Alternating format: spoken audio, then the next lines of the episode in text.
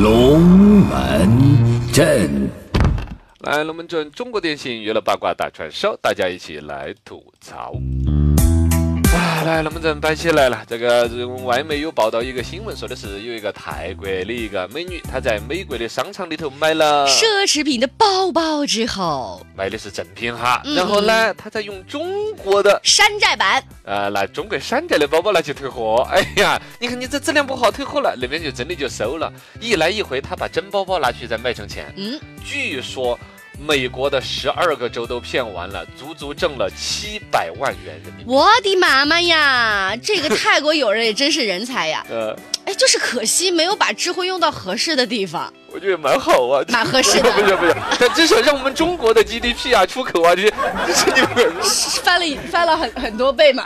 创造了大量的销售嘛，刚才这个是调侃那个说法，毕竟他是在欺诈啊。其实这个事情呢，只有一个疑惑，就说那些退回去的噻，你想嘛，他拿的是假包包去真包包店就退，又退掉了，那退回去的包包不可能销毁噻。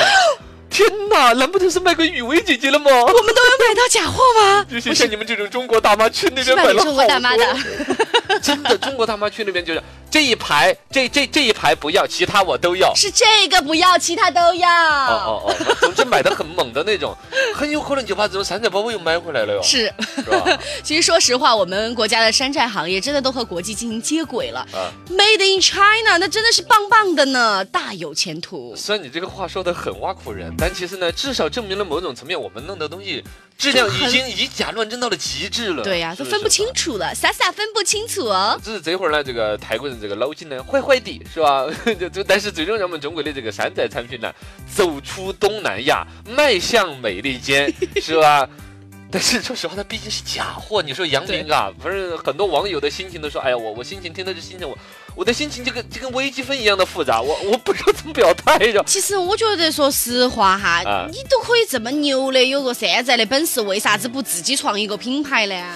也不是那么简单，因为你就说能够生产出来一个跟真品一样品质的东西，是你嗯生产能力。嗯，但你的品牌呢？是复制的好。对你比如说你造了一个连衣裙儿，跟 LV 的连衣裙儿一样好看，但是你叫罗小刚牌连衣裙儿，我去了，你知道吗？你没有足够的品牌去支撑，你就说要把这东西卖出去是一回事情，卖出去还能够赚钱又是一回事情。哎，不过你不要说哈，我真的觉得在国内啊还是真的有很多地方，特别是一些二三线城市哈，真的是不少的山寨货。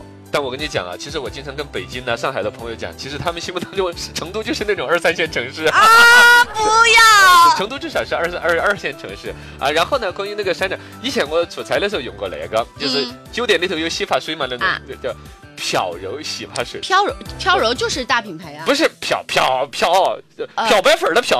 呃，头发漂白啦。对对，没有还好还好，还是那么自由，还是那么飘逸是吧？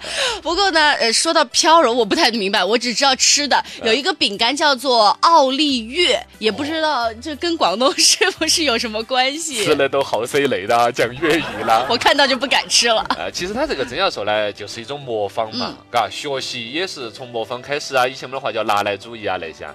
嗯，这个山寨这个东西，嘎，你说好了不得呢？有很多其实它都是从模仿学习开始的。是你比如说那个 Hello Kitty，对，那个猫猫，对着猫儿那个嘛，是不是嗯嘛？那个东西就据说就是山寨的人家比利时的一个卡通形象。比利时哦有个猫儿叫叫小猫儿米斯蒂啊什么玩意儿？哦，当然呢，这个呃是不是山寨呢？大家就见仁见智了。但是比如说 Kitty，它出现的时间呢，确实是比人家更晚的。但是为什么它大红大紫了？这这个比利时猫我都不知道的。